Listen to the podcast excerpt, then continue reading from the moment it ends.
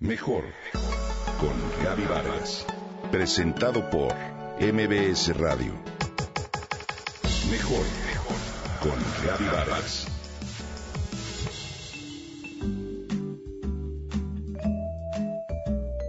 Cuando le digo a mi hija Andrea, dice Valentina, que de niña yo jugaba en las calles con mis amigos al aire libre mientras corríamos de un lado a otro, ella simplemente se ríe.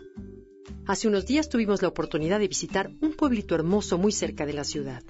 Llevábamos varios niños, amigos de mis nietos, que azorados ante la posibilidad de caminar libres por el pueblo, disfrutaron esta estancia como nunca. En el atrio de la iglesia principal, que es enorme, corrieron, brincaron y hasta jugaron encantados con uno de los papás. Estaban fascinados. Yo los miraba también extasiada. Las tablets, los móviles y hasta las muñecas quedaron en una orilla mientras ellos jugaban a correr, a ensuciarse y a brincar. Hoy los niños necesitan pocos juguetes y más libertad.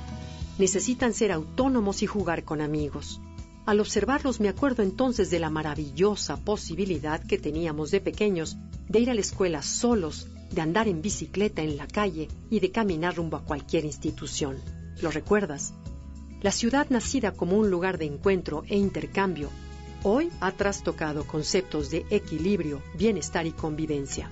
Imagina recuperar el espacio público para que los niños puedan jugar de nuevo en la calle, ir solos a la escuela y convivir con niños, así como compartir las plazas con los ancianos.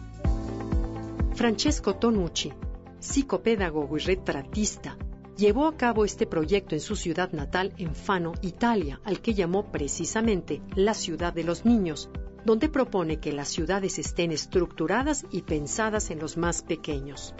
Descontento con la situación actual de las ciudades, donde el automóvil ha ganado espacios principales de las zonas públicas y esto ha hecho que las ciudades se tornen hostiles hacia las personas. Tonucci, sin pretenderlo, ha hecho un análisis de la cultura del miedo imperante en nuestra sociedad actual, donde las familias de hoy en día pasan su fin de semana en centros comerciales. Los niños, comenta Tonucci, necesitan espacios dentro de un clima de control social donde puedan hacer lo que quieran, pisar el césped, subirse a los árboles y jugar con las lagartijas. Los pequeños no requieren estar recluidos en su habitación para jugar ni en ludotecas ni en espacios que construimos para que estén controlados. Lo que hace un niño controlado por un adulto es distinto que lo que hace solo, declara. Jugar al aire libre es una experiencia que no debiera perderse. Es una práctica que aleja por unos momentos del control directo de los adultos. Este proyecto de pensamiento y comportamiento infantil dentro del ambiente urbano hoy se ha extendido a ciudades como Nápoles o Roma, con la consecuente delimitación de barrios o zonas concretas. El resultado de estas investigaciones se presenta en varios libros, el primero de ellos, La ciudad de los niños. Las soluciones que proponen son varias, pero principalmente es tomar como parámetro del planeamiento urbano al niño en vez de al actual adulto y trabajador. Dice que una ciudad apta para los niños lo será para todas las adversidades y propone detener el progreso apresurado, devolver a la calle a los niños y a la gente.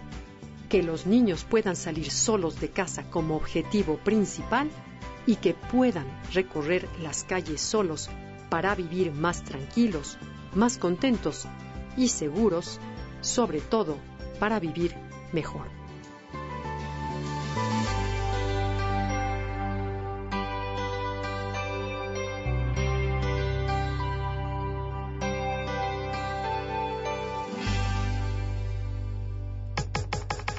Comenta y comparte a través de Twitter. Gaby-Vargas. Gaby-Vargas. Mejor con Gaby Vargas. Presentado por MBS Radio.